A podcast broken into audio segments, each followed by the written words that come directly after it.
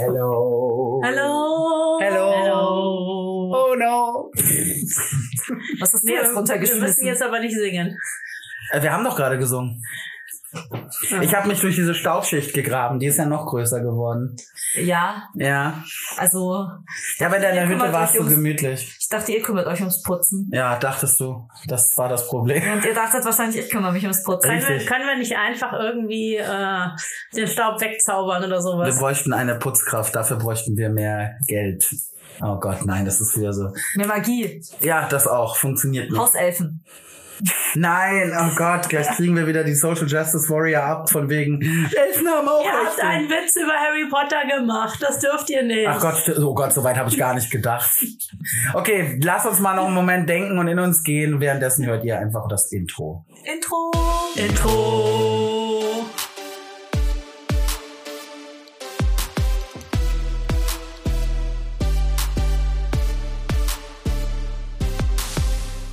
Queer and Nerdy. Der Podcast über Fandom, queeres Leben und die Nerd-Szene. Und hier ist euer Triforce. Asa, antikapitalistische Cat Lady, Queen of Kings und feministisches Krawallkind mit Cosplay-Hintergrund. Yama, der Seme. Dynamischer Digi-Ritter, autistischer Autor und Verteidiger des wahren Nerdtums. And last but not least, Scarlett, die Diva, Lord of the Strings, der Instrumente sammelt und lieber Mozart statt Mainstream hört. War das jetzt das Intro? Das neue Intro. Das heißt nur noch Intro.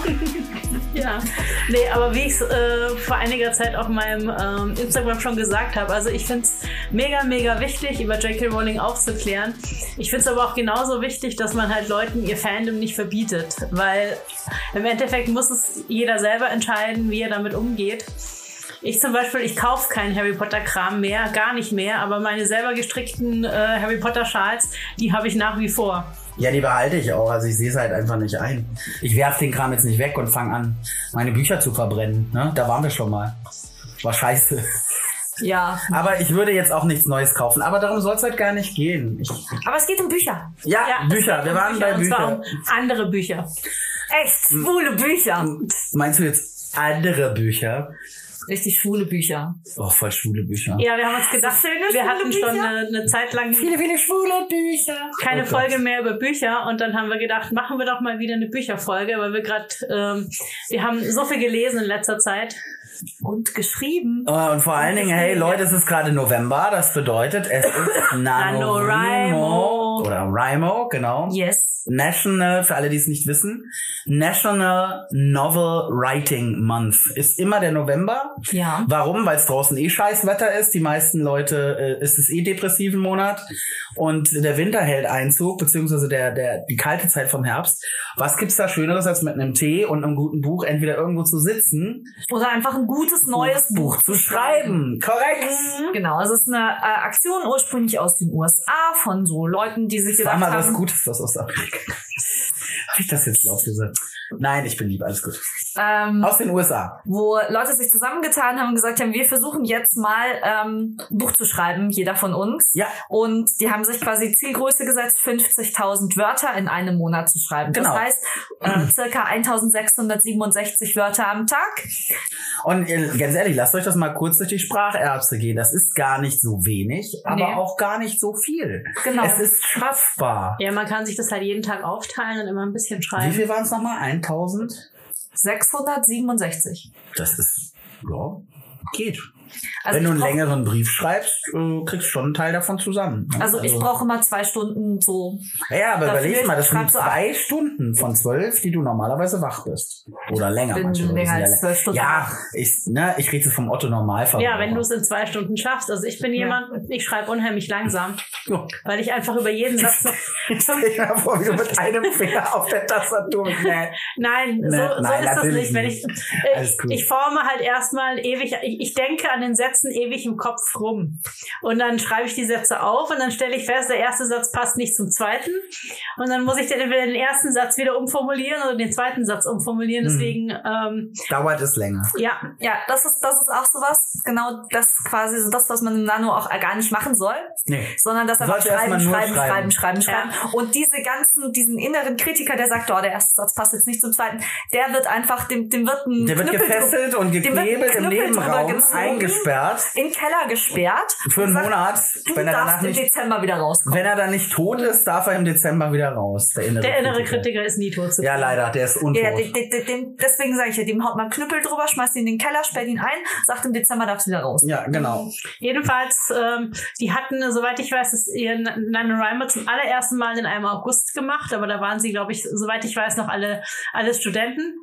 Und dann im, äh, dann haben sie beschlossen, wir legen den NaNoWriMo auf den November, weil nämlich alle festgestellt haben, der November ist der Monat, wo du am einfachsten, also in den meisten Jobs kriegst du im November am einfachsten Urlaub, weil niemand im November Urlaub nehmen will. Wenige Leute. Ja klar, es ist kalt, es ist kalt draußen. Ja, aber viele nehmen über machen. Weihnachten oder die einen fahren im Frühjahr im Urlaub, die anderen wollen lieber den Sommer, andere den Herbst, aber so November äh, oder ja oder andere im Winter, aber November ist gerade so dieser Monat, wo einfach sehr wenige Leute Urlaub wollen. Deswegen haben sie gesagt, wir legen den jetzt auf November. Hm. Und ähm, ja, da ist, ich glaube, das ist jetzt schon, wie lange gibt's den? 20 Jahre mittlerweile. Über 20, glaube ich, Mhm. inzwischen. Der ist recht, äh, ja, den gibt's schon sehr, sehr Mhm. lange. Ja. Und genau, ich habe mal, ich habe auch schon ein paar Mal am, beim NaNoWriMo mitgemacht. Ich habe schon einmal geschafft, 50.000 Wörter in diesem Monat zu schreiben. Geil. Da war ich arbeitslos, ich Zeit. Ja. Ja, normale Menschen arbeiten ja auch. Also, was heißt normale Menschen? Viele Ja, Menschen es arbeiten. ist halt auch so die, die, die Idee, dass du es theoretisch eben auch neben dem Job noch schaffen kannst. Mhm. Aber es ist dann, es heißt dann halt auch im Endeffekt, dann musst du ziemlich viel andere Hobbys du machst halt dann nichts anderes mehr in dem Monat im Ja, Prinzip, nicht weil viel zumindest. Nö, weil du hast äh, na, die, die wenige Freizeit, die wir alle haben, aufgrund Mhm. von wir müssen Geld verdienen, um zu leben. Kapitalismus. Korrekt, im fast Prä-Endstadium äh, sind wir halt leider Gottes alle gezwungen, arbeiten zu gehen und dementsprechend, was du halt arbeitest, ist deine Freizeit so oder so schon knapp bemessen. Ja. Dann hast du vielleicht noch einen Partner oder Kinder oder eine Partnerin oder mehrere Partner, wenn du in einer Polybeziehung lebst und dann hast du halt echt gelust, wenn es um Freizeitaktivitäten geht. Naja, also du hast. Es sei denn natürlich, du hast das Glück und sitzt in einem Polykül, die sagen, ja geil, Wir lass mal anstatt. LAN-Party, setzen wir uns alle ins Wohnzimmer und verkabeln die Rechner und dann wird geschrieben. Kann man auch machen. Ja, es ist, ähm, wie gesagt, NaNoWriMo ist eine schöne Aktion. Ähm, aktuell ist da zwar, brennt da auch ein bisschen die Hütte. Die haben Stress mit dem Forum. Oh, das ist schade. Mit dem internationalen. Das deutsche Forum, wenn ihr also als deutscher Autor, Autorin schreibt, ähm, das deutsche Forum ist noch aktiv Ja. und bleibt auch so. Die internationalen Foren sind zurzeit eingefroren, glaube ich, Oh immer noch. Da gab es Moderationsprobleme der hässlicheren Art. Auch nicht schön. Aber wie gesagt, überlegt euch das mal. Ihr könnt auch jetzt immer noch einsteigen. Der November ist ja, ein- ja, Und es ist, es ist ist ja wie gesagt, man, man kriegt sehr, sehr viel Unterstützung. Die Leute motivieren sich gegenseitig. Es Ja. gibt Word Wars, also wo du quasi gegen jemanden antrittst, wer mehr Wörter schreibt in einer bestimmten Zeit. Ja. Es gibt Staffeln, wo die Leute sich quasi eintragen, dass jeder quasi immer den Staffelstapel gibt und dann schreibt der Nächste. Und dann ist Ja. der Staffelstapel geschrieben Also und dann gibt- schreibt der Nächste. es gibt alles Mögliche. Also du kannst Dinge. wirklich als, als Wortkünstler, viele nutzen es für Poetry Slams, für, äh, alles. teilweise auch für ihre, ihre Magister- oder Doktorarbeiten. Das ist Genau. auch schon passiert. Ja. Und nee, also man muss, man muss nicht die, es gibt die sogenannten Nano-Rebellen, die eben keine 50.000 Wörter schreiben. Das ist was anderes. Wow, okay. Und ja, ganz viel so Dinge.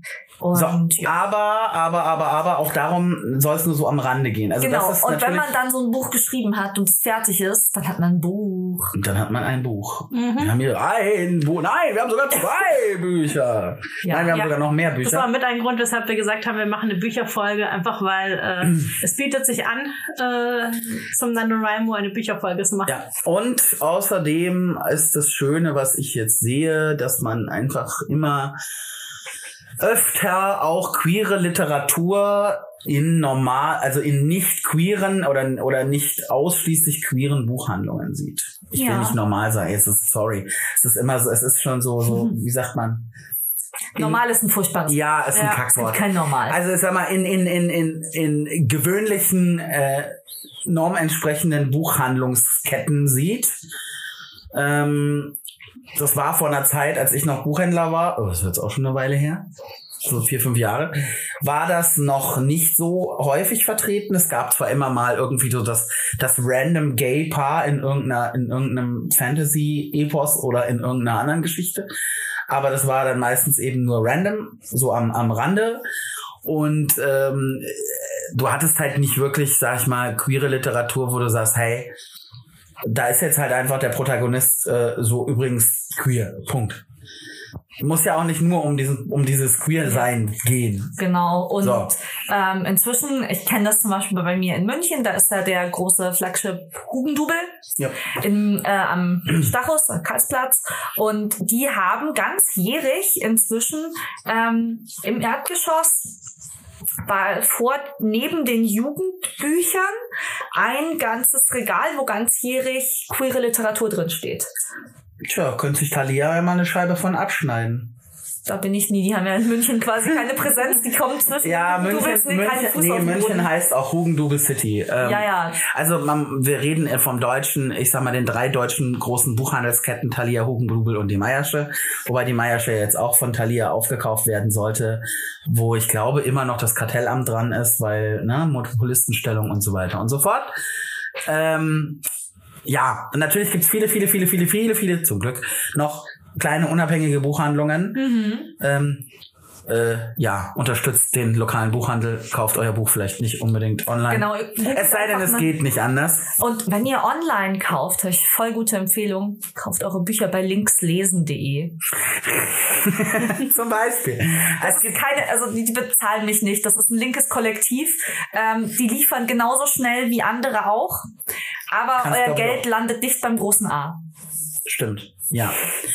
Also ja, das nur am Rande. Aber wie gesagt, es- um queere Literatur soll es heute gehen. Ähm, einfach weil da auch wieder viel, viel neuer Shit rausgekommen ist und äh, immer noch rauskommt. Äh, und nicht nur aus, ich sag mal, fremder Feder. Wir hatten eine Autorin ja mal zu Gast. Wir hatten Simone Bauer bei uns im Interview.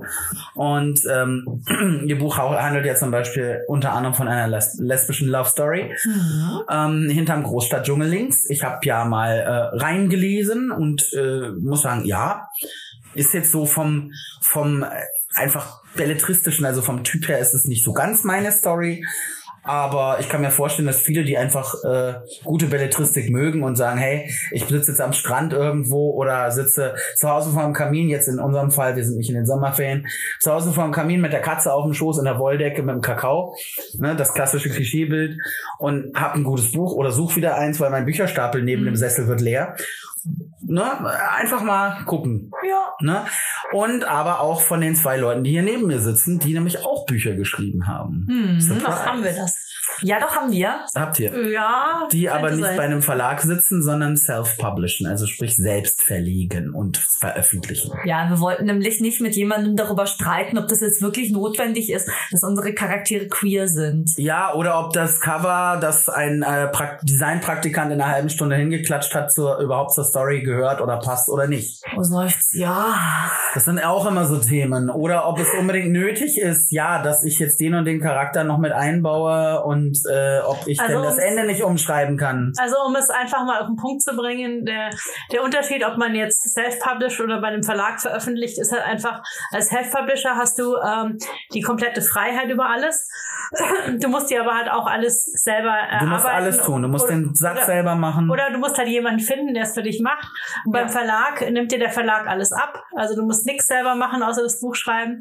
Aber unter Umständen entscheidet der Verlag dann halt auch, welches Cover. Nicht nur ähm, unter Umständen, sondern mit ziemlicher. Sicherheit. und ja. äh, ähm, oft äh, entscheidet der Verlag auch, dass du, dass du vielleicht Dinge an deiner Story ein bisschen ändern musst. Und ähm, Damit es besser ins Verlagsprogramm passt. Ist es, es soll, ja, soll ja auch Ja. alles so sein. Das Deswegen- Problem ist nur, dass halt viele Verlage auch sagen, oh, ähm, never change a running system. Wir bleiben bei unserem altbackenen und alteingesessenen äh, Stil. Das ist auch schön und gut. Ähm, Ja, und das, das es Problem ist halt einfach ein- für Autoren, neue Autoren haben es wahnsinnig schwer, Ja. da irgendwie mal einen Fuß in die Tür zu kriegen. Also weil viele Verlage haben halt einfach entweder nicht den Mut oder halt aber auch nicht das Geld zu sagen, ja komm, scheiß drauf, wir nehmen mal einen neuen Autoren ins Programm und gucken, wie es läuft. Die Sache ist auch, es äh, ganz viele, die wenigsten Verlage nehmen überhaupt noch ähm, unbekannte Manuskripte an. Ja, Ähm, die dies tun, haben meistens sehr, sehr streng umrissenes ähm, Konzept davon, was sie publizieren wollen, in welchen, ähm, da musst du dann sehr genau entlang der Linie des Verlags publizieren. Und wenn du, wenn du da ein C aus deren Schema F rausstreckst, dann bist du da auch raus. Ähm, ich habe bei vielen Verlagen, die ich an sich interessant fände, mal geguckt, die nehmen alle keine Manuskripte an. Also alle Verlage, die für mich zum Beispiel theoretisch mal interessant gewesen wären, nehmen keine Manuskripte. und das ist halt super schade, weil ich mir denke, Leute, ihr wollt doch neue Bücher. Ihr könnt doch nicht verlangen, ähm, weil eure, eure Stammautoren können halt auch nicht ein neues Buch ist mal hart zu sagen, kacken. Das geht nicht. Du musst dir halt schon die Zeit nehmen dafür, das zu schreiben. Und irgendwann ist vielleicht die Lieblingsserie auch irgendwann ausgelutscht, wenn dir einfach kein Abenteuer mehr für deine Figur einfällt. Bestes Beispiel dafür war seinerzeit Arthur Conan Doyle, der einfach irgendwann gedacht hat, die Geschichte ist zu Ende erzählt. Ja. Nee. Hat Aber nicht genau, funktioniert. Deswegen haben wir uns halt dann, sowohl Jammer als auch ich, dafür entschieden, äh, jetzt nicht mit Verlagen uns irgendwie rumzuplagen, sondern einfach selber zur Tat zu schreiben, schreiten. Zu schreiben. Auch. Ja, das auch. Das auch. Zur Tat zu schreiben auch. Und ähm, zu self-publishen. Ja. Und ihr, bei, ihr habt beide queere Bücher geschrieben. Ja, Ich interviewe euch jetzt ein bisschen. okay. Ich fange jetzt einfach mal mit dir an, Asa, weil dein Buch habe ich ähm, Vor kürzerer Zeit. vor kürzerer Zeit gelesen. Das habe ich ja äh, Test gelesen. Ja. Wie heißt denn dein Buch? Mein Buch heißt Roots of Rebellion Mhm. und ist auf Englisch verfasst worden. Das, obwohl du keine englische Muttersprachlerin bist. Ja, Wie hast du das? Also, Ursprünglich hatte ich mir überlegt, dass ich ähm, auch für eine Online-Vorab-Publikation gegebenenfalls benutzen wollen würde. Das habe ich jetzt dann nicht gemacht, weil ich ehrlich gesagt nachdem es fertig war, so war ich sitz, oh Gott, wenn ich jetzt noch ein Jahr lang kapitelweise das veröffentliche, werde ich wahnsinnig. okay. Aber warum hast du dich entschieden, auf Englisch zu schreiben? Ja, wegen, eigentlich tatsächlich ein bisschen wegen der äh, Online-Publikation, weil da hat man ja deutlich mehr äh, Publikum. Weil ich möchte eigentlich ganz gerne, dass Leute meine Geschichten lesen. Nein! Ja, sonst würdest du sie auch in irgendeine Kladde schreiben und die unter Genau. deinem Kopfkissen verstecken. Genau, dann könnte ich, dann könnte ich sie für die Schublade schreiben, Ja. wenn ich sie nur für mich schreiben würde. Aber du möchtest ja auch andere, Und dass ich andere möchte was ganz davon gerne, haben. dass, dass andere Leute diese Geschichten lesen können. Mhm. Ähm, und äh, da ist für mich dann tatsächlich ein bisschen die Reichweite, die ich potenziell haben kann.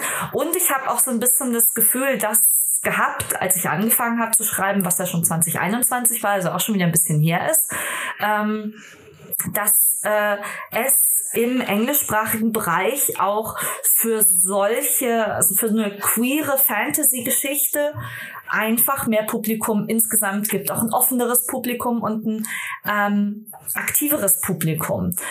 Was einfach daran liegt, dass Englisch in viel mehr Ländern auf der Welt auch gesprochen Ja, wird. ich habe aber auch das Gefühl, dass, dass einfach die Deu Leute, die in Deutschland Fantasy lesen, da viel mehr Berührungsängste noch damit haben in der Masse, dass da dann queere Charaktere sind und queere Handlungsstränge auch vorkommen, als das, was ich wahrnehme von den englischsprachigen Leuten. Es Ja. mag natürlich auch eine Verzerrung meiner Bubble sein. Nee, es liegt aber auch daran, dass die, die meisten, wo jetzt, wo wirklich dann mal random Mhm. das, Eng, das, das schwule Paar drin vorkam, waren Übersetzungen um Original aus dem Englischen. Das kommt auch noch dazu, also von den Deu original deutschen AutorInnen, die in der Fantasy publiziert sind im Massenmarkt, ist es eine das kann ich mich nicht an Nee. irgendwas erinnern. Nee. Also, es soll nicht wie ein Hohlbein auf eine queere Storyline kommen. Ein Hennen, ja, bei einem Hennen, Hennen würde ich es zutrauen. Ich würde es, äh, also jetzt, ich sag mal, den jüngeren AutorInnen, die jetzt Mhm. nachwachsen, würde ich es durchaus zutrauen.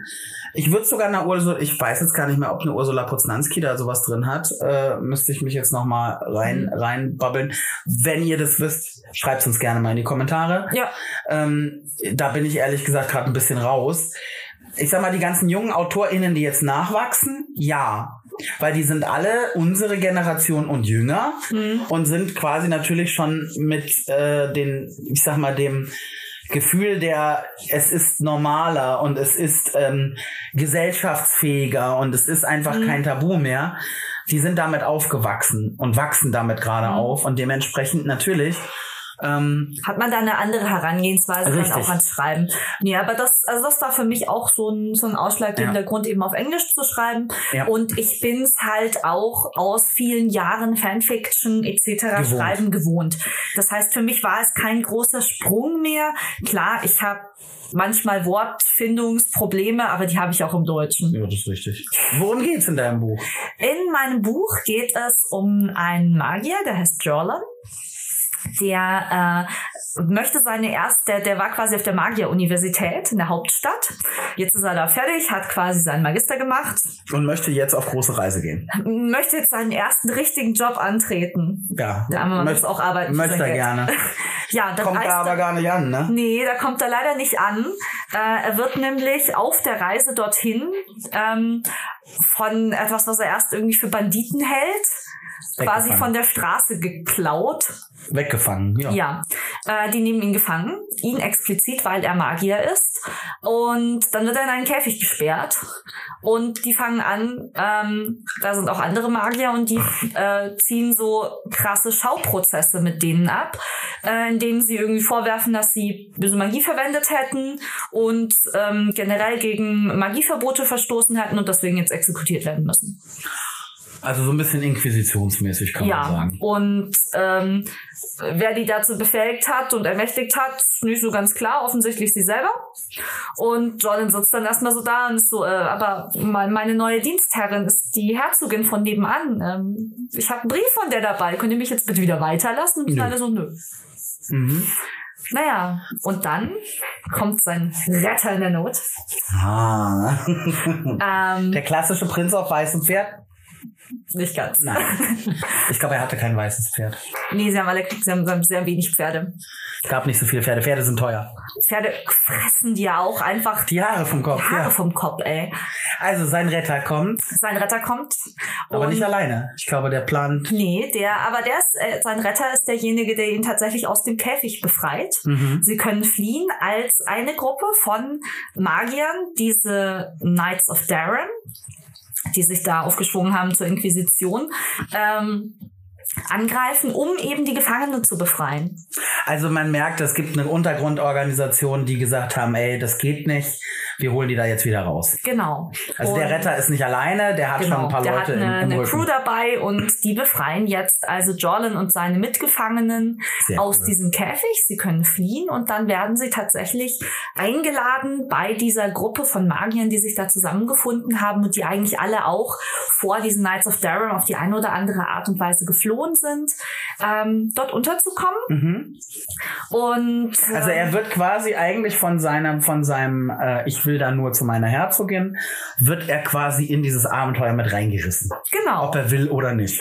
Ja, also er ist aber auch, er ist halt, er ist sehr dankbar, dass er befreit wurde. Ja, ist klar, aber er wäre auch dankbar gewesen, wenn er halt einfach nur mit seiner Kutsche da angekommen wäre, wo er hin wollte. Ja, und ähm, er will sich dann auch bei seinen Rettern quasi revanchieren, engagiert sich dann da und unterstützt die. Ja, dann Und äh, ja, dann sind sie eben diese Gruppe von Magiern im Wald in ihrem Zeltlager, die gucken, dass ähm, sie da diese Knights of. Durham ähm, nicht noch mehr Magier umbringen. Ähm, das Ganze ist allerdings im Herbst. Es wird immer kälter. Ihnen gehen langsam die Vorräte aus. Und da ist quasi, da ähm, tickt die Uhr, bis es irgendwann nicht mehr möglich ist, dieses Lager aufrechtzuerhalten. Es bleibt spannend. Die Ritter zu wehren. Es bleibt spannend. Wenn ihr wissen wollt, wie es weitergeht, kauft das Buch. Nein, also ich fand ich fand sehr sehr toll. Ich fand es vor allem sehr schön. Ähm, ja, es ist ein Er, der ihn der ihn rettet. Ja. Und ähm, ich fand es, es ist aber nicht ein, ah, du rettest mich, lass uns miteinander schlafen, sondern, äh, also kann man auch machen. Gibt bestimmt, äh, ich glaube, guter Porn fängt so an. Aber Ja. äh, es ist mehr. Es ist einfach eine, eine, ich fand es eine sehr schöne, eine sehr mega spannende äh, Fantasy-Story die, ähm, ich sag mal, auch mit, mit wenig, mit wenig wirklich krasser High Magie Power auskommt, sondern es natürlich es wird gesprochen darüber, was die können, diese Magier. Ähm, aber sie benutzen die Kräfte recht wenig und das ist eigentlich das Schöne daran. Es ist ähm, ne, äh, man kann sich, man kann halt sich ausmalen, worum es geht. Man kann sich auch ausmalen, was für Kräfte die wirklich haben. Ja. Aber es wird nicht an jeder Ecke mit Feuerbällen geschmissen, sagen wir es so. Und Der Charakter, der theoretisch irgendwann mal mit Feuerbällen schmeißen könnte, hat noch nicht genug Ausbildung. Ja, gut so. Und was halt ganz schön ist, äh, auch die, auch die, die, die queere Romanze zwischen den beiden Charakteren ist eine wirklich sehr zart erblühende. Also sie macht ab, sie ergibt absolut Sinn. Es ist nicht der Hauptpunkt in dieser ganzen Story, sondern es geht, es geht ja um was ganz anderes. Nämlich Also es ist allerdings, also ich wollte halt gerade auch diesen Genre-Mix tatsächlich voll durchziehen. Deswegen ist es verwoben. ja, Es ist also ganz am Höhepunkt funktionieren bestimmte Dinge nur so, wie sie funktionieren, weil diese zwei Charaktere sich sehr nahe sind. ja, aber das hätten sie vielleicht auch, weil, Vielleicht. weil sie Brüder sind oder weil sie Freunde sind. Ja, aber Aber es ist ja auch richtig in dem Moment, es geht ja darum, dass die Liebe das, der Punkt ist dabei. ja genau, es, es ging mir darum, dass Ja. es eben, ähm, dass diese zwei jungen Männer ähm, diese Liebe so leben dürfen und äh, Aber das ist es hat mir auch das- den Spaß erlaubt, dass, dass quasi als, als sie dann zusammenkommen, die ähm, Damen aus dem Camp dann so alle sind so, ach deswegen bist du auf unsere Flirterei nicht eingestiegen und der, der, der Love Interest Charakter Tahik ist so, hä? Hä, was? Wer? Und die andere so, Oh. ich, sie, die andere auch. Und ich glaube, die hat auch mal Die da ihr zu hinten- flirten. Oh. Und er ist so, echt?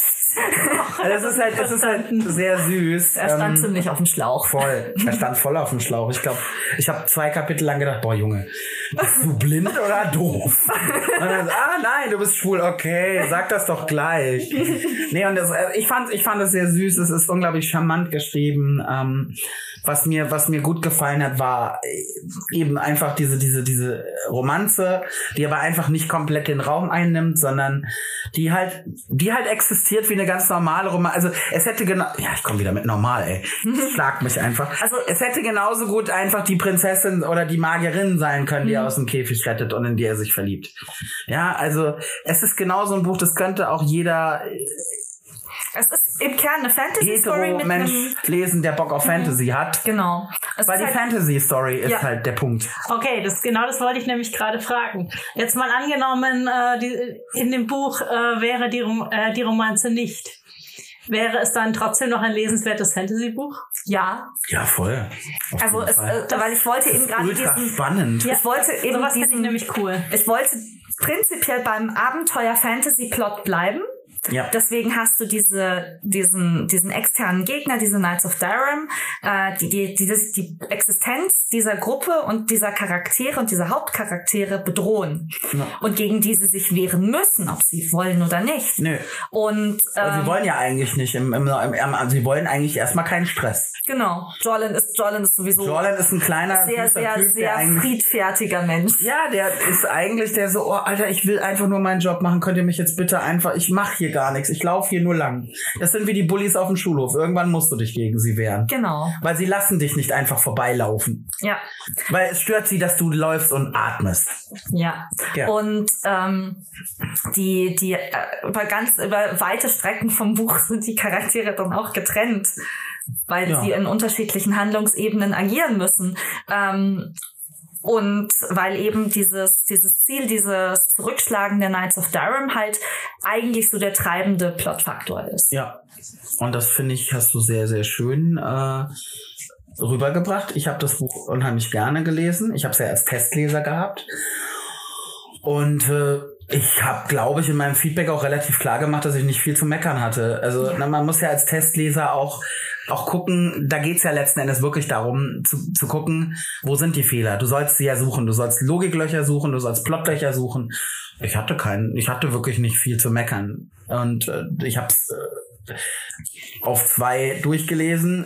Wenn ich die Zeit gehabt hätte, hätte ich es wahrscheinlich an einem Abend durchgelesen, weil ich nach fünf Minuten auch als Nicht-Englisch-Muttersprachler ja, mein Gott, an manche Bücher, manche Worte musst du nachschlagen. Aber wenn du, ich sag mal, so oft wie wir alle auf Netflix oder Amazon Prime oder wo auch immer die Untertitel ausschalten und sagen, ich will jetzt einfach nur die Serie gucken und ich gucke sie auf Englisch, ähm, weil ich es im Original einfach besser finde. Und glaub mir, wenn ihr das, wenn ihr das bei einem Buch machst, äh, irgendwann hörst du auf nachzuschlagen und verstehst es aus dem Kontext Ja, aus, worum genau. es geht. Ja, nee, also wenn ihr Wenn ihr das lesen wollt, könnt ihr auf Book on Demand im Shop gucken. voll die Werbesendung hier. Ja, ich meine, ja. Also man kann es, man kann es lesen, es gibt es zu kaufen. Genau, bei Root, es heißt Roots of Rebellion, also Wurzeln, Wurzeln der, Rebellion. Und es wird hoffentlich nicht nur ein Einteiler bleiben. Mm, Es ist als abgeschlossenes, einteiliges ge- konzipiert, aber ich schreibe noch, ich schreibe noch Epilog-Kapitelchen für dich. Okay, gut. Ja, weil ich würde gerne wissen, wie es weitergeht. Also du kriegst Also- noch, du kriegst noch Jordan Tahek Kitsch. Ja, ich will noch mehr Jordan Tahek. Also sagen wir mal so, wenn es dadurch, dass es ja ein, ein klassischer Fantasy-Roman ist, könnten die Charaktere theoretisch einfach ganz viele gute Rezensionen. können die Charaktere theoretisch, ja, wenn du mal eine Idee hast, noch mal irgendwie ein anderes Abenteuer erleben. Oder in einem anderen weil ich Abenteuer denke, dass vorkommen. Die, ich denke, dass die Welt halt doch sicher groß genug ist, dass da noch mehr passieren kann. Und Ja, ich bin, also aktuell bin ich so ein bisschen, dass das, das, worauf ich fast noch mehr Lust hätte in der Geschichte, wäre quasi das Prequel zu schreiben über Taheks Lehrmeister. Ja, warum nicht? Aber das wäre dieselbe Welt. Ja, warum Genau, nicht? Ja, also das, das wäre was, wo ich voll Bock drauf hätte, weil da habe ich ein paar so Sachen eingebaut, die es hergeben würden, dass man da eine heftige Intrigennummer schreibt. Ich würde auch was von den Knights of Darren lesen. Also sprich, wie sind die entstanden? Warum sind die entstanden? Wie funktioniert Das, das deren, deren innere Struktur? Was ist, wenn du da zwar mitmachst, aber irgendwann feststellst, oh, eigentlich ist scheiße da. Ich möchte da den, gerne aussteigen. den Jungrekruten. Mhm, interessant. ja, und irgend so einer, der dann Da irgendwann man Aussteiger äh, definitiv ist und sagt, ich will das nicht machen. mehr. Also ich habe das Buch jetzt noch nicht gelesen, aber nach dem, was ich so höre, klingt es halt nach einem mega spannenden Fantasy-Roman. Ist Wenn ihr Fanfiction schreiben wollt, bitte tut es. Ja, also ganz ehrlich, äh, es ist, ich finde es einen super geilen Fantasy-Roman mit einer queeren Love Story mit drin, ähm, mit mit unglaublich viel Intrige, mit mit Abenteuer, mit Magie. Und Ey, es ist was, wo, wo, na, für Leute, die Bock haben, sowas zu lesen, für Leute, die Harry Potter mochten, für Leute, die Herr der Ringe mögen, die einfach eine coole magische Story lesen wollen und die Bock haben, ein bisschen Queerness mit drin haben. Ja, ist genau das Richtige für euch. So, und jetzt müssen wir mal noch über die andere Autorin im Raum reden. Ja, es gibt ja noch mehr Autoren in diesem Raum. Also in diesem Raum nicht, aber mehr Autoren, über die wir reden sollten. Ja, genau. Die, der Yama, Yama Der, die das Das ja macht, Ja, hat ein wunderschönes Buch geschrieben. hat er. Mhm, das heißt kein Tod. Das sagen wir jetzt nicht, weil wir Jammer mögen, sondern einfach, weil das Buch gut ist. Nee, ich hab's, ich hab's auch wirklich mit Begeisterung gelesen. Haben wir eigentlich schon mal über kein Wir haben immer davon geredet, dass du schreibst, aber wir haben, Ja, wir haben ich noch nie glaube, über das Buch geredet. ich glaube, äh, es kann sein, dass wir es mal erwähnt haben, ja, irgendwo. Ja, ja, aber wir haben nicht explizit Dass es- dass es über das fertig Buch ist als und queerer Literatur geredet, oder? Ich, glaube ich, nicht. Ich weiß es gerade nicht. Wir haben Oh so viele Gott. Folgen gemacht. Ich kann nicht. Oh mein Gott, wenn wir uns wiederholen, tut uns das nicht leid. Ja, und ähm, das ist ja in einem Fantasy, bisschen mehr Fantasy-lastigen japanischen Setting. Ja. Ja, kann man so sagen. Also es ist im Prinzip eine. Ähm, Es heißt nicht Nihon, sondern Gatsuhon. Also nicht Land der Sonne, der aufgehenden, sondern Land des Mondes. Getsuhon. Ja, Getsuhon, nicht Gatsuhon. Habe ich Gatsuhon gesagt? Ja. Entschuldigung. Gatsu ist Monat. Also. Getsuhon. Ja, stimmt, stimmt. Gatsu kommt von Monat, weil Mond. Mhm, ja. Ja. Und ähm, ja, es geht um viele, viele, viele coole Samurai. Ja, Yama hat was, das, was ich vermieden habe, um meine Gay Love Story nicht zu äh, riskieren. ähm, Yama hat auch einen weiblichen Point of View Charakter, den habe ich nicht. Und äh, dann noch einen prominenten männlichen Point of View Charakter. Und ich glaube, der dritte Point of View Charakter kommt erst im zweiten Band, gell? Nee, nee, der kommt schon im ersten. Ja, Der hat aber nur zwei Szenen oder so, gell? Ja, er hat, äh, es ist nur eine Szene aus seiner Sicht, weil er ist halt, ähm, Ach so, als Point of View Charakter, Ja, stimmt. Da ja. wird er erst im zweiten richtig prominent, das ist korrekt. ja, wobei ich da auch noch nicht, äh, da bin ich noch ein bisschen am überlegen, aber beim zweiten Band sind wir ja jetzt auch noch nicht. Also es, ist, es ist auf alle Fälle ein Zweiteiler. Der erste Band ist draußen, der zweite, äh, an dem schreibe ich gerade noch, den möchte ich eigentlich rausbringen und nächstes Jahr äh, zur Animuk, dass ich ihn auf die Animuk mitbringen kann. Ja, leider, leider wird er nicht mehr zu Weihnachten fertig. Nö, das schaffe ich nicht mehr. Ja. Weil es, soll richtig gut sein und da muss ich halt einfach noch Ja. ähm, Und das ist Arbeiten. einfach eine unglaublich, das also was ich Oh, da unglaublich schön fand, ist auch einfach die, die poetische Art, diese Welt aufzubauen. Voll. Ähm, auch mit diesen ganzen ähm, mysteriösen Wesen, bei denen du dir nicht sicher bist. sind sie jetzt gut, sind sie böse? Wo, Ja, wo gehören sind sie hin? Sind sie, sind Echt? sie überhaupt echt oder ist das jetzt nur die Angst der Leute Ist das vor Einbildung? dem, vor dem Unbekannten, die sie jetzt äh, etwas annehmen lässt? Und es, es gibt Wesen, aber nicht alles, was quasi an mysteriösen Sachen passiert, muss zwingend von einem Wesen kommen, von einem Übernatürlichen. Ja. Und dann eben auch noch eine, eine ganz große, krasse Intrige, Oh ja. die, die sich da entspinnt und die diese jungen Charaktere äh, versuchen zu ergründen, während quasi die Erwachsenen um sie herum alle so tun, als gäbe es da nichts. Nee, nee, gab's auch nie. Ich weiß ja, wie es ausgeht und ich weiß auch, wer und was und warum. Aber das liegt daran, dass ich das Buch auch lektoriere. Dementsprechend kenne ich den Background dazu. Ich freue mich trotzdem drauf, wie es dann, wie es dann letzten Endes ausgearbeitet ist, ist ja noch mal was anderes. Ich werde es trotzdem noch mal lesen, weil es ist ja was ganz anderes, ob ich das Buch ähm, als Leser lese und es noch nie vorher gehört habe, oder ob ich das Buch als Mensch, der den Plot dazu kennt, aber das, der ja trotzdem noch nicht weiß, wie wird es dann geschrieben sein. Ne? Das ist ja noch mal was anderes. Ja. Obwohl ich den Plot kenne, es dann zu lesen und zu sehen, ach, so hat er das jetzt umgesetzt und Ja. so ist es dann in Worte gefasst. Das ist ja noch mal was, das ist mega, mega cool. Und wenn, also wenn ähm, so ein bisschen um euch auch noch eine, wenn ihr euch dafür interessiert, es ist halt, ein, ich würde sagen, schon mehr noch in diese Jugendbuchrichtung konzipiert, weil du hast relativ junge Charaktere, Ja. die eben auch noch diese, ähm, gerade auch so in dieser Lebensphase sind, dass sie jetzt eben in diesen Erwachsenenbereich hineinkommen. Adoleszenzroman nennt man das. Ja. Erwachsen werden. Ja, also, also es ist jetzt nicht speziell ein Jugendbuch. Ähm, man kann es, äh, würde ich sagen, so ab 14, 15 lesen. Man kann es aber auch noch als Erwachsener lesen. Ja. Ähm, der Gedanke ist halt, wenn du du hast halt da ein feudales Setting und in dem feudalen Setting ist es halt so, dass Leute früh erwachsen werden. Müssen. Das heißt, Müssen. das heißt, wenn ich jetzt, sagen wir mal, über 25-jährige Charaktere schreiben würde, dann wären die halt schon verheiratet, hätten Kinder und Ja. wären einfach in dieser Struktur angekommen. Mhm. Und wenn du halt Charaktere haben möchtest, das Hauptcharaktere, und das wollte ich eben, die noch nicht in, ähm, wie soll man sagen, die halt der Gesettelt sind.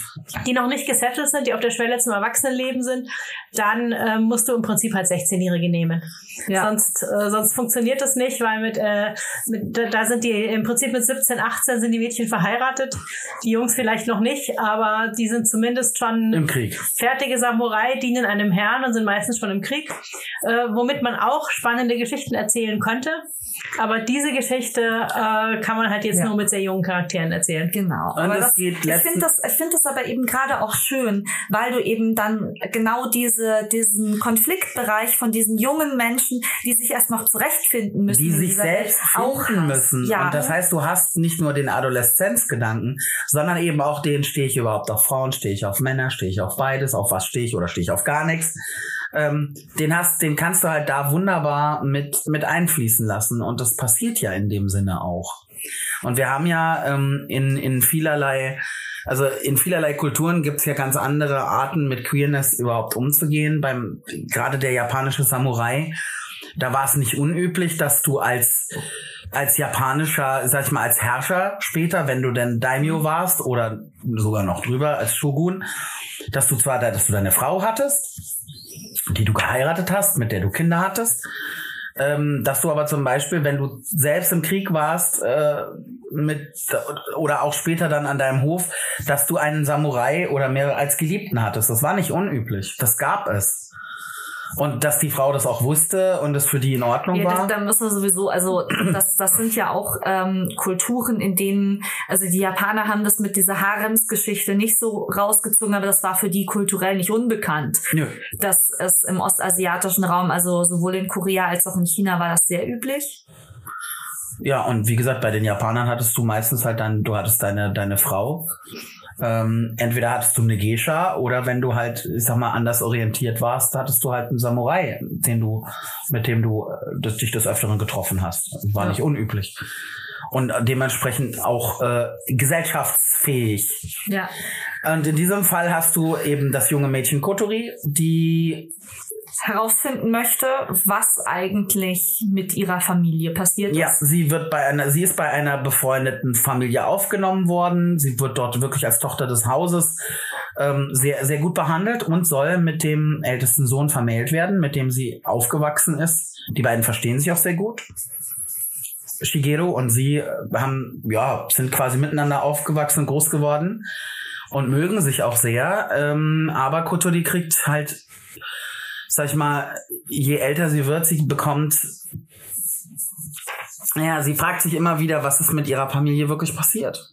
Ja. Und sie bekommt Visionen und Träume und eben auch Hinweise, dass das nicht alles so abgelaufen ist, wie man ihr das erzählt hat. ja. Und irgendwann muss sie sich entscheiden, lasse ich das jetzt einfach auf sich beruhen und, und heirate den und alles ist gut. Oder finde ich raus, was wirklich passiert ist. ja. Und sie entscheidet sich Sie entscheidet sich auch, für das auch Abenteuer. ja, ja, auch teilweise gezwungenermaßen. Ja. Und Aber Figero, der eigentlich äh, eher so der ist, ich finde eigentlich alles ganz gut, so wie es gerade läuft, wird quasi mit reingezogen, Mhm. weil er natürlich nicht, er kann als guter, als guter braver Sohn und als guter braver Krieger, er kann, er kann Kotori nicht einfach gehen und sich selbst überlassen. Also sie nicht einfach gehen lassen und sagen, ja, dann mach halt. Und er, er geht ihr nach und wird quasi auch, ähnlich wie Jordan von der Straße weggefangen wird, wird er in diese, in diese Sachen mit reingezogen. Er will eigentlich nicht. Und Nee. dann bleibt er da hängen. Ja, er bleibt hängen. Ja klar, weil er irgendwo, ähm, also er ist auch nicht unschuldig an den Dingen, die passieren.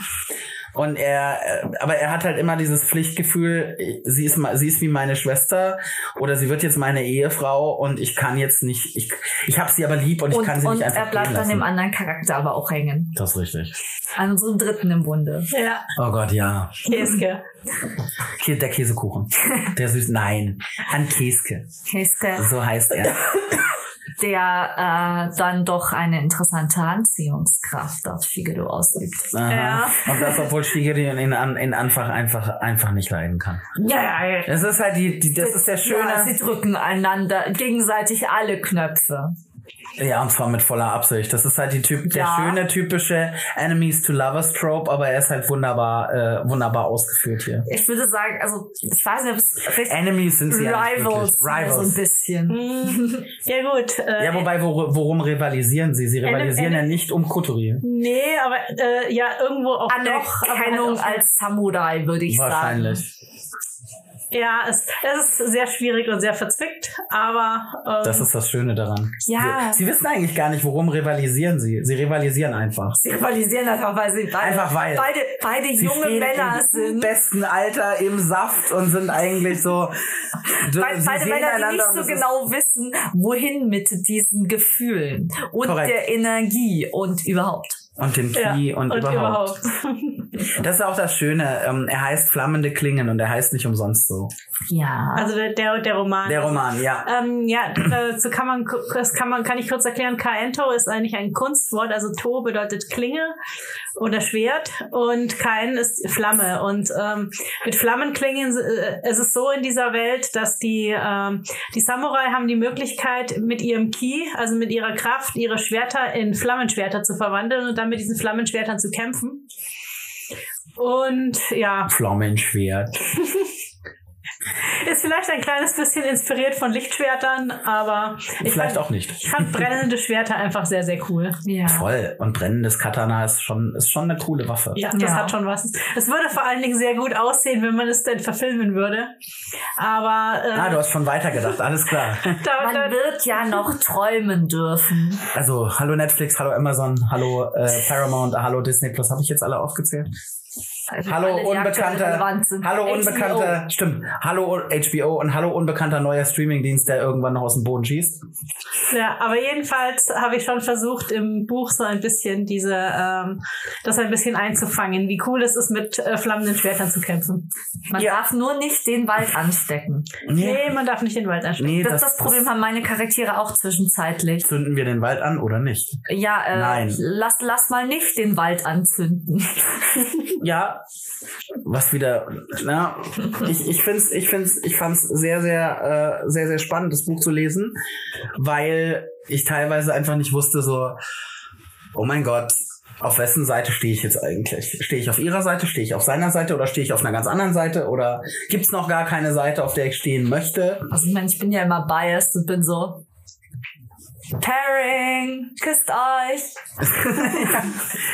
Ja, aber ich bin halt auch bei ihr, die halt sagt, ich will eigentlich erstmal rausfinden, was hier Ja. Phase ist, was ihr macht. Ja, Äh, das- ja, das- macht halt, aber steht mir nicht im Weg rum. Der Punkt ist, dass, sie, dass, sie, dass einfach die Charaktere äh, am Anfang noch nicht so wirklich weiterkommen, weil sie einfach zu sehr damit beschäftigt sind, ihre Konflikte untereinander auszutragen. Ja, und du merkst Und aber halt, Daisuke und Shigeru mit dem, wir rivalisieren jetzt. ja, und, sie, Worum auch und immer. sie, sie, die halt im Prinzip so, so ein bisschen ähm, der Kopf ist, der sagt, hallo, hallo, äh, können wir uns bitte wieder auf die Aufgabe konzentrieren, um die es gerade geht. Und die Jungs wieder so, aber mein Flammenschwert. Also im Hintergrund, du siehst, du kannst dir das in einem, in einem Manga vorstellen, sie läuft vorne weg und die beiden hinten dran ver verprügeln sich die ganze Zeit. Ja. In so einer Prügelwolke hinter ihr her. Das Ja. wäre so, so Eren und Jean und Mikasa läuft vorne weg und sagt, hallo, kommt ihr jetzt bitte? Wir möchten bitte weitergehen, danke. Um es, Ja. um es mal, äh, Genau, Ja. also das sind Runter. unsere Bücher, aber wir haben auch noch mehr Bekannte, Freunde und so weiter, die auch alle schreiben. Und da hat Jammer da sind noch ein viele, paar. da sind auch viele queere Autoren dabei, die selber queer sind. genau. Und Jammer hat da noch so eine Liste vorbereitet. Stimmt. Äh, na, Liste kann man nicht sagen. Ich habe halt einfach mal, ich habe mal ein bisschen geguckt. Äh, Ich guck gerade drauf, doch. ja, ich, ähm, soweit ich mich erinnern kann, wir haben ja in der letzten Bücherfolge eher so über ähm, sehr bekannte Bücher gesprochen. Und ich habe mir gedacht, ich habe in meinem Bekanntenkreis so viele Leute, die schreiben und da sind ist auch wirklich gute queere Literatur dabei, dass man äh, und die ist halt leider noch viel zu unbekannt, obwohl es einfach auch tolle Sachen sind. Und dann dachte ich, dass ich einfach darüber mal ein bisschen quatsche. Und ein Autor, den ich schon sehr, sehr, sehr lange kenne, also auch von den Schreibworkshops, ähm, das ist Shino Tenchi. Und Shino Tenchi schreibt, ähm, im Prinzip kann man es, äh, der Überbegriff wäre Dark Boys Love. Also Boys Love ist eigentlich ein Manga-Genre, aber er ist halt großer äh, Anime-Manga-Fan und seine Geschichten sind zwar Bücher, aber sie sind eigentlich äh, sehr ähnlich wie Mangas. Also wenn Sagt man, man da nicht, wie sagt man da, Light Novels? äh, Könnte man das so ausdrücken? Hm, nicht unbedingt. Also ich glaube, es ist auch eher mehr tatsächlich, also vom, vom, vom Handlungsverlauf auch eher mehr dran, auch an diesen Dark Romance Sachen. Das stimmt. Ja, es, es geht halt ähm, ein bisschen, wie soll man es vergleichen? Genau, die Erzählstruktur. Wenn du einen, einen klassischen Roman hast, hast du meistens äh, doch immer diese klassische er Erzählstruktur. Du hast halt deine sieben Plotpunkte und du hast eine Exposition und dann geht's auf, irgendwann auf den Höhepunkt zu und dann ähm, es ist halt einfach, äh, wenn du einen Manga hast, das ist halt eine völlig andere Erzählstruktur. Da, da passieren halt auch mal Dinge, die man so nicht erwartet. Und es geht plötzlich um ganz andere Charaktere. Oder irgendwer, der am Anfang unwichtig war, wird wichtig und jemand anders, von dem man gedacht hat, von dem man gedacht hat, er ist der Hauptcharakter, ist vielleicht gar nicht der Hauptcharakter. Mhm. Also ähm, es ist halt ein bisschen sprunghafter und vor allen Dingen mit mehr Wendungen und Überraschungen. Und ich finde das äh, eigentlich besonders gut an Chinos Büchern, weil du halt einfach, ähm, du kannst es schwer voraussehen. Weil einfach Dinge passieren und du hast Überraschungen und Plot-Twists und sowas. Ähm, du hast halt nicht diese kla klassische Plotline, du hast sehr viel Drama. Also äh, es geht ganz stark um die Emotionen der Charaktere und das, ist, das hast du halt bei Boys Love auch. Da hast du halt in dem, in dem Manga, wo du vielleicht, wo es vielleicht mal ein Kapitel nur um das Innenleben des Charakters geht. Und äh, bei seinen Romanen spielt halt auch das Innenleben der Charaktere, finde ich, immer eine sehr, sehr große Rolle. Ähm, es ist einfach sehr emotional, würde ich Punkt. sagen. Alter, der Satz war jetzt so lang, unfassbar. Ich habe jetzt gerade mal überlegt, so, das war nicht, das war jetzt ein einzelner Satz und es geht, glaube ich, fünf Minuten.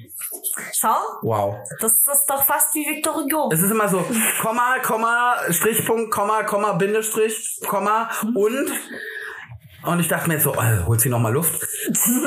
Macht sie noch mal einen Punkt. Und ich bin Ja. noch gar nicht fertig mit dem, was ich Nein, du darfst ja gerne erzählen. Aber ich sollte mal einen Punkt machen. Mach mal einen Punkt ab und zu. Ja. Erzähl weiter. Also, man sieht, Chinos Bücher sind sehr, ähm, sie sind eher düster in, in, in einem Großteil der Fälle. Sie sind dramatisch. Wenn man auf sowas steht, sind sie genau das Richtige. Sie sind, ähm, irre, es, es, es, es gibt viel Irrungen und Wirrungen und es gibt viel Liebeschaos. Mhm, das definitiv. Und da Chino selber gay ist, schreibt er natürlich auch im Gay-Romance-Bereich. Ja, wobei ähm, Romance, wie gesagt, Romance ist da nicht der, der richtige Begriff, weil es ist zwar, äh, die Bücher sind alle völlig unterschiedlich. Das eine ist Fantasy, das andere spielt in der realen Welt, wieder anderes ist Science Fiction. Der, das, was die Bücher verbindet, halt, ist einfach dieses, dass sie, dass sie dark sind und dass es halt äh, Romanzen gibt und dass es halt sehr emotional und sehr dramatisch Ja, ist. deswegen sagte ich Romance. Also Ja, die, die ist Romance sind halt queere Romanzen. Ja, aber es ist nicht Romance als Genre. Nein, das habe ich aber auch nicht gesagt. Weil Romance als Genre, da hast du wirklich diesen klassischen Plotverlauf, die Charaktere begegnen sich, dann gibt's Irrungen und Wirrungen. Äh, Nein, ich sagte nur, es geht Ja, um ja. Gay Romance. Punkt. Und das hat nichts damit zu Es geht nicht Ja. um Romance als, als Literaturgenre. Ja, da ich deswegen Ich nicht. schreibe auch ab und zu mal echt, ist richtig klassische Romance, Gay Romance. ja, das Was ich deswegen, mag. ja, ich, Aber das ist nicht bei Chino. das finde ich, deswegen finde ich, man muss das ein bisschen unterscheiden zwischen Gay Romance und Boys Love. Obwohl es eigentlich beides äh, um queere Romanzen geht. Gay Romance ist halt im Prinzip so wie die hetero, die meisten Gay Romance sind halt wie Hetero-Romanzen, nur dass es halt queere Charaktere Also die. Liebesromane. Ja, aber- Und davon reden wir nicht, sondern wir, wir reden von Boys Love. queeren Beziehungen. Ja. Sprich, in dem Fall schwule Liebe. Und da Chino selber in einer schwulen Beziehung lebt und selber schwul ist, darf man ja sagen, ist ja so, ähm, sind es halt auch seine Charaktere. Punkt. Mhm. Weil, was schreibe ich? Ich schreibe das, wovon ich Ahnung habe. Ich schreibe Fantasy, habe ich äh, auch Ahnung, Ja, aber äh, nee, keine persönliche Du bist halt kein Magier, aber wobei doch, du bist eine Magierin, Magierin mit Worten. ah. Schleim. Wischen bitte, Gang 3. Nein, aber äh, ich, ich, ich finde, ich finde seine, seine Bücher sind, sind sehr, äh, sind sehr, sehr gut geeignet für Leute, die Bock haben, einfach was Düsteres, Dunkles mit viel Drama, mit viel Ja. Irrungen und. Wirrungen zu lesen. Also wenn, wenn, wenn man schon immer mal dieses, wenn man den Hurt-Teil dieser Hurt-Comfort-Fanfic am meisten genossen hat. Wenn man gerne Charaktere leisen, leiden lässt Ja, und leiden ja. sieht, dann ist es genau das Richtige. Das Ähm, genau, und äh, eine Sache, die ganz, ganz wichtig ist, ich finde, das muss man dazu sagen, äh, diese, die Bücher haben keine Happy End Garantie. Nee. Also bei normalen, äh, ja, normal, also bei Verlagsbüchern erwartet man halt immer so das Happy End. Dass sie sich kriegen und das Happy End und alles wird gut. Und das ist halt bei ähm, Self-Publishern nicht immer so. Und bei seinen Büchern ist es definitiv nicht der Fall, dass immer alles ein Happy End hat und immer alles gut ausgeht. Es geht, es gibt auch Bücher, die gehen Ja, aus, ich sag ja nicht- nicht, aber nicht also nicht alle. Es gibt halt nicht diese Garantie, dass es so ist. Aber wenn man auf sowas steht und man sagt, hey, ich finde Gothic Novels toll und ich mag diesen düsteren Touch, dann ist aber es ich glaube, genau am das ersten ist es Richtige. tatsächlich aber auch noch wirklich an dieser Fanfiction-Kultur und so Hurt Hurt Comfort. Comfort, Comfort, Ja. ja. ohne den Comfort. Ja, der Oder Comfort-Teil ist halt Comfort. kleiner. Nee, der Comfort-Teil ist auch da, aber ich, bei, ich meine, also bei den meisten Büchern, die ich gelesen habe, zumindest ist der Hurt-Teil der. Expand, expandiert. Aber sag mal so, es ist halt auch eine Sache, ich glaube, da ist auch viel äh, drin, wo, viel, wo sich viele queere Menschen mit identifizieren können. Ja. Ja. Mit Mobbing, mit wirklich krasser, ähm, mit krassem Schulmobbing. Es passiert Mhm. sehr, sehr viel, dass der Charakter aufgrund seiner Queerness gemobbt wird oder Ja. Angst hat, aufgrund dessen gemobbt zu werden. Daraus entwickelt sich eine eigene Dynamik, da ähm, entwickeln sich Psychosen, da entwickeln sich Ängste, und mit denen der Charakter dann umgehen muss. Und ich glaube, das äh, ist auch für viele Leute doch sehr nah am eigenen Leben dran. Und deswegen mag ich die Bücher auch, weil man selber nochmal vielleicht entweder, na, manche sagen, oh, das ist mir zu krass, weil das habe ich selber gerade erst durch. Aber für manche wird vielleicht vor Augen geführt, wow, ich habe das auch durch, aber ich bin nicht so abgestürzt wie der und der Charakter. Oder hey, der und der Charakter ist damit anders umgegangen als ich. Hey, vielleicht kann ich da noch was mitnehmen. Ja. Und das ist, äh, ne?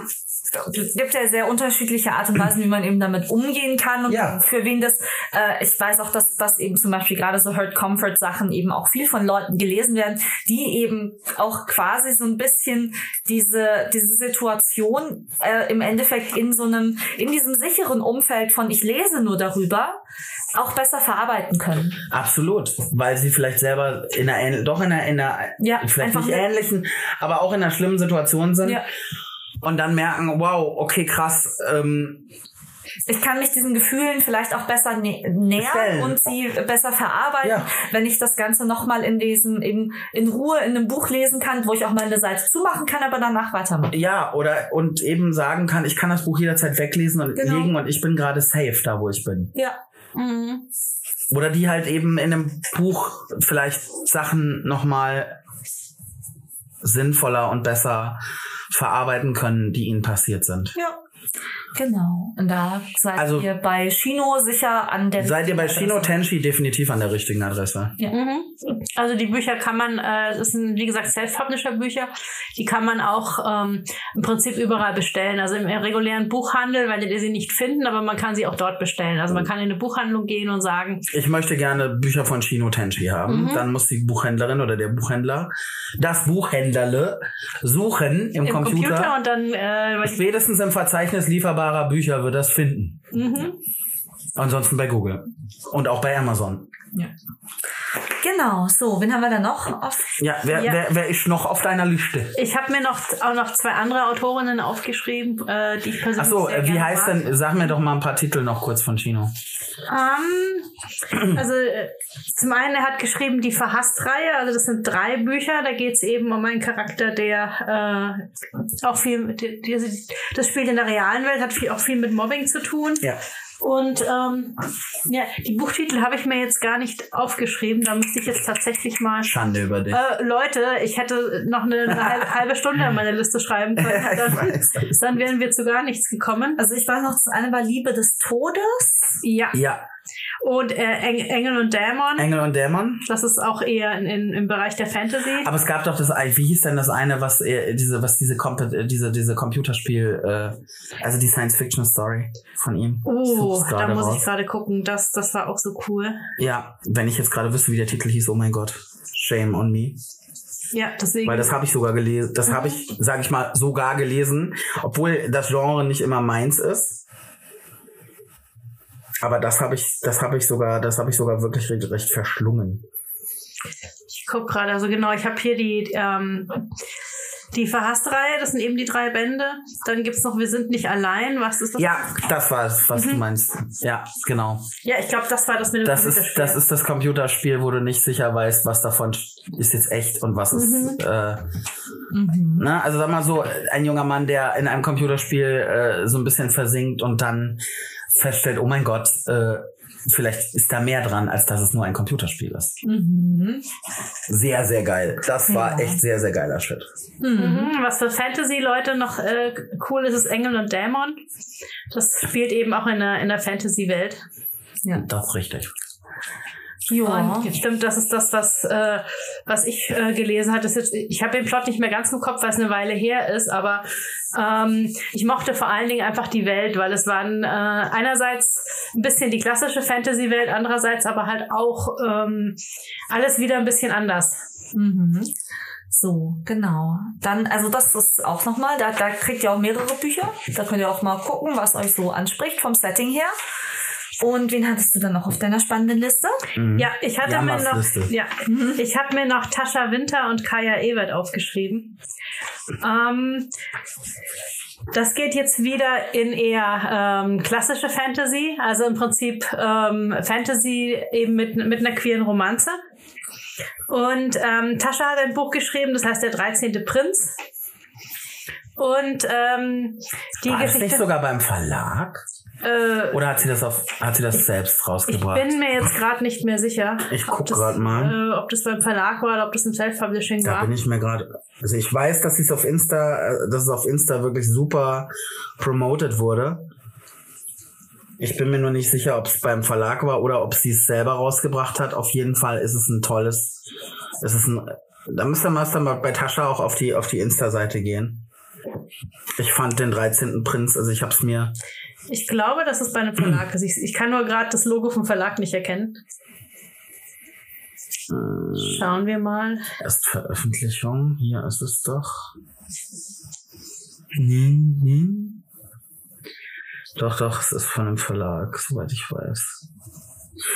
Oder? Ich versuche das Cover mal groß zu machen. Folinium Media GmbH. Nee, ich glaube, sie hat's doch selber geschrieben. Nee, hier steht's ähm, äh, Utroban Verlag. Stimmt, danke. Also es ist ein Verlagsbuch und es ist eine, ähm, es ist auf alle Fälle eine, eine Fantasy-Geschichte, die spielt in einem äh, Land namens Astagar.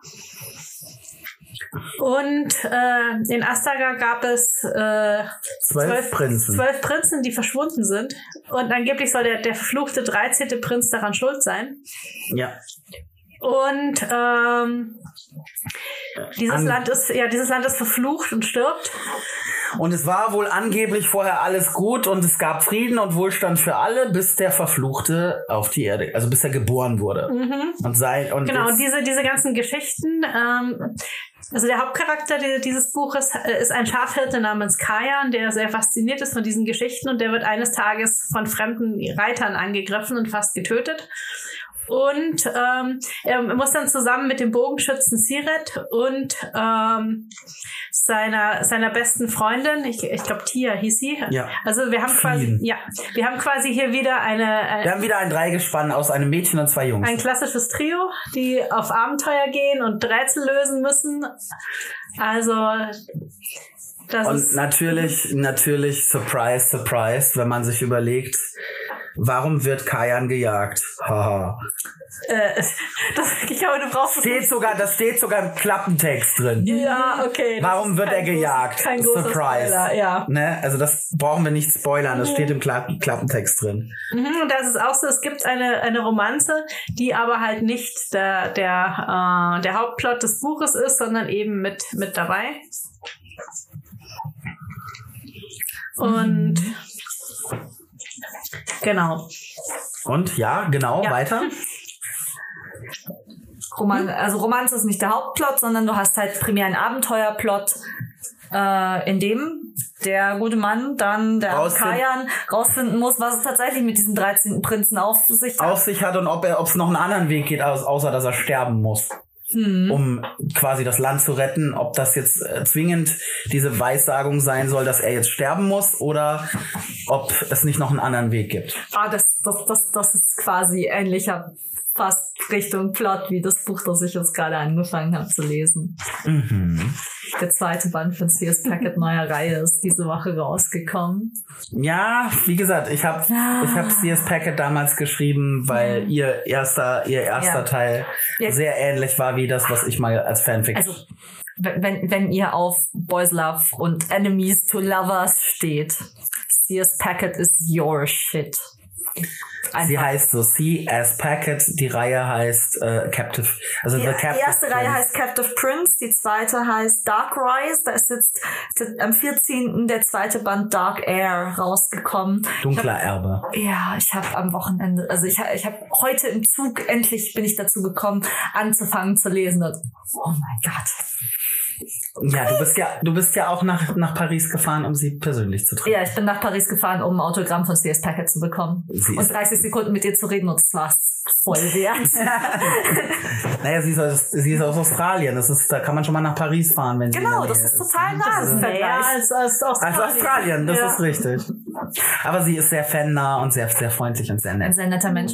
Sehr cool. Also das auch in einem, die auch tatsächlich ihre erste Reihe nicht so ohne weiteres in einem Verlag nee, platziert bekommen hat. Die hat erst im Internet veröffentlicht. riesen, rie, sie hat riesen Probleme gehabt, das da, das unterzubringen. Ja, ähm, und dann hat sie einen kleinen Verlag irgendwie in Australien, glaube ich, erst aufgetan, der das aber, glaube ich, auch primär nur so als E-Book-Veröffentlichung gemacht Ja, ja, hat. das war halt so für die, Und dann, als das so absurd steil gegangen ist international, dann klopfte Penguin Erotik-Sparte bei ihr an die Tür. Ja, ja, und dann Penhaligon und dann, oder? War es nicht Penguin? Was? Die, nee, die, Pa- die, äh, die ist, äh, Captive Prince ist in der Erotik-Sparte von Penguin erschienen. Ach, stimmt, richtig. Ähm, Ja, weil, weil man ja nicht glaubt, dass, äh, dass, dass Queerness nichts anderes ist als Vögeln. Es ist immer noch so. Ja, äh, gut, der, das Buch hat schon auch Captive Prince. Der Captive Prince war- Captive Prince tropft aus Allen dritten Seite die äh, Erotik. Erotik. raus. Also das ist Ja, aber, aber es gibt trotzdem, es gibt ja trotzdem auch noch eine Story drumherum. Ja, natürlich, aber es ist trotzdem, also es ist aufgeladen einfach mit einer, äh, mit einem Knistern zwischen diesen Hauptcharakteren. Ähm, Ja, warum das, auch nicht? das fühlt man. Warum auch nicht? Das war ja bei, bei seiner Zeit damals Fifty Shades of Grey nicht anders. Nur dass Captive Prince Nur das viel besser ist. Captive Prince, ich sag definitiv. mal, Ja, die Kann mal man so, gar nicht vergleichen. Nee, man hat halt da einfach mehr Ahnung von der Materie gehabt. Ja. Ja. So, aber auf jeden Fall, Tascha Winter hat einen super spannenden Fantasy-Roman geschrieben, ähm, wo man äh, zusätzlich noch mit einer queeren Romanze belohnt wird, wenn man den Bock drauf hat. Wenn man keinen Bock drauf hat, kann man das äh, auch einfach trotzdem lesen, weil es eine wahnsinnig spannende Fantasy-Story ist. Ja. Ja. Der 13. Prinz findet ihr auch bei Tascha auf der Instagram-Seite. Also wenn ihr Bock Überall, wo habt, es Bücher gibt, da ist ein das, das sowieso. Mhm. Auf jeden Fall. Aber das kannst, kannst du auch wunderbar in Und der... die Kaya, was hat die geschrieben? Also Kaya Ebert, äh, auf die bin ich damals gestoßen, als ich noch beim Sadwolf Verlag war, weil die, da hatte ich nämlich, ähm, ich habe ja damals die Manuskripte äh, durchgecheckt und da war halt äh, ihr erstes Manuskript dabei, das müsste, glaube ich, Dornenritter gewesen sein. Das ist dann auch beim Sadwolf Verlag erschienen. Mhm. Ähm, und äh, mittlerweile hat sie eine Fortsetzung, Krähenritter. Und sie hat jetzt vor kurzem ein ganz neues rausgebracht, Klinge und Blutmagie. Heißt das Und- so? Klinge und Ja, Blutmagie? Klinge und Blutmagie. Und damit sind, äh, glaube ich, die beiden auch ein bisschen die beiden Hauptcharaktere genannt, weil der eine ist ein Blutmagier, ist, ist halt offensichtlich, ist ein Magier und der andere ist ein Krieger. Und da ist es auch so, dass irgendwie die Inquisition die, die Magier jagt. Ich, ich, muss, ich muss mal gerade kurz, äh, ich habe das Neueste noch nicht gelesen. Ich habe, ich hab, äh, das ist nur so ein Buch, wo, äh, das habe ich gesehen, habe gedacht, boah, ich muss das haben. Das klingt so spannend. Naja, du hast ja die, erst, die ersten, ich glaube, das erste von ihr hast du gelesen.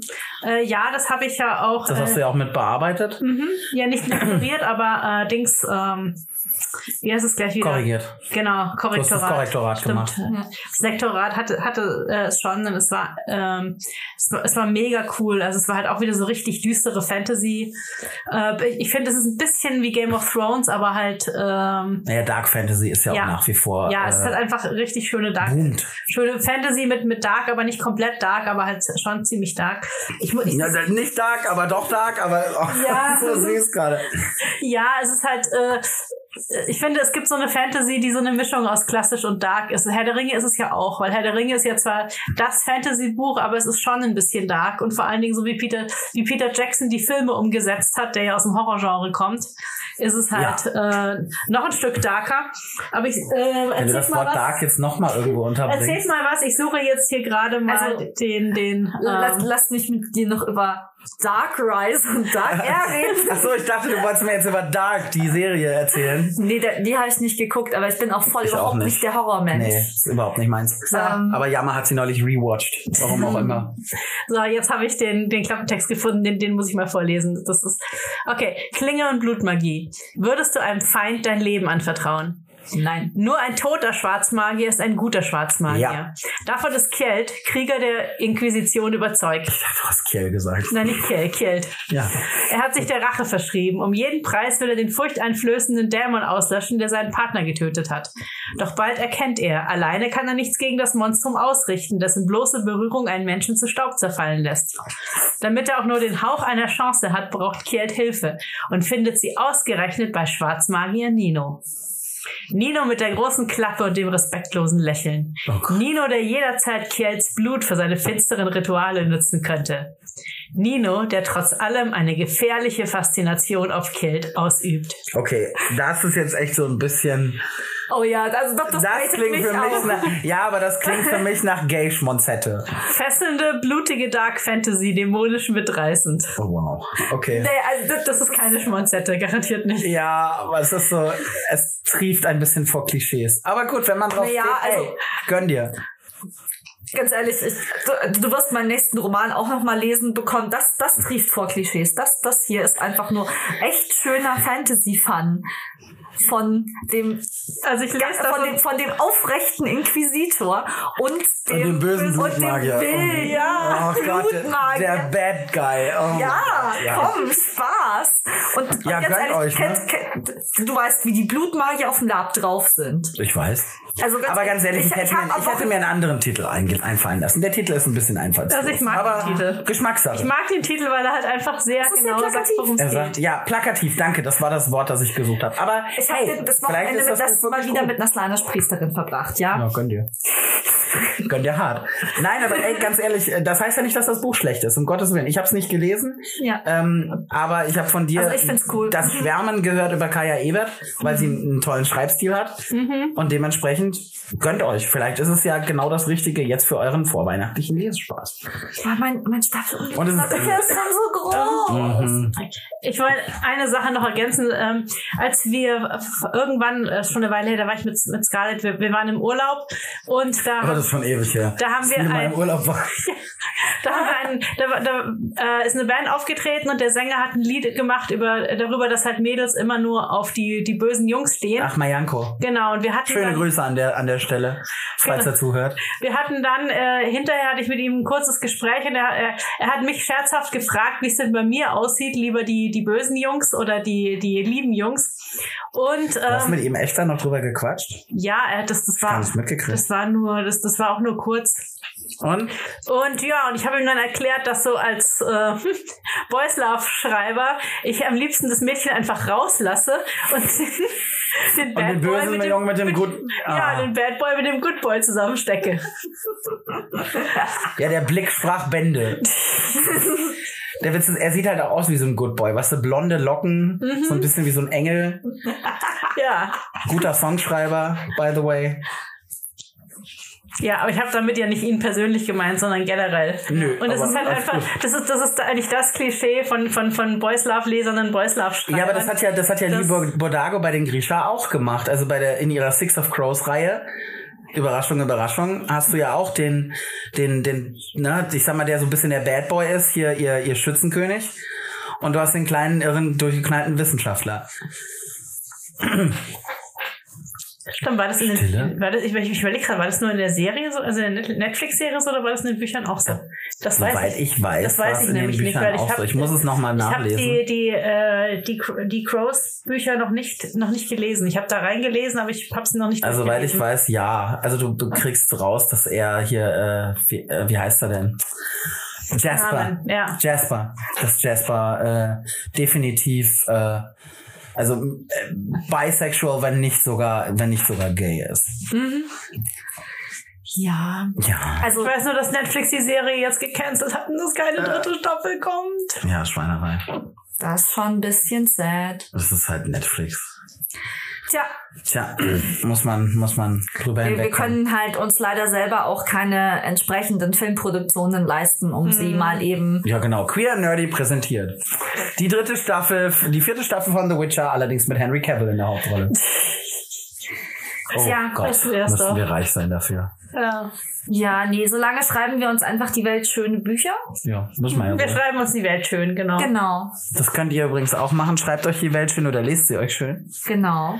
Und äh, jetzt würde ich sagen, haben wir genug ge gelabert und ich glaube, ihr habt auch genug gehört. Ihr geht jetzt mal raus und kauft euch ein schönes Buch. Macht Ja. euch eine Tasse Tee oder Oder Schokolade. schenkt jemand anderem ein schönes Buch, wenn ihr Ja. euer Stapel zu hoch ist. Wir haben macht euch den ja jetzt- Stapel anderer Leute Wir haben euch größer. ja jetzt ganz viele. Äh, Wir haben euch jetzt ein schöne paar, Eindrücke ein paar gegeben. schöne Eindrücke gegeben. ja. Kaufen, kaufen, kaufen. Nein, aber es sind jetzt bald, es ist ja Lesen, lesen, lesen.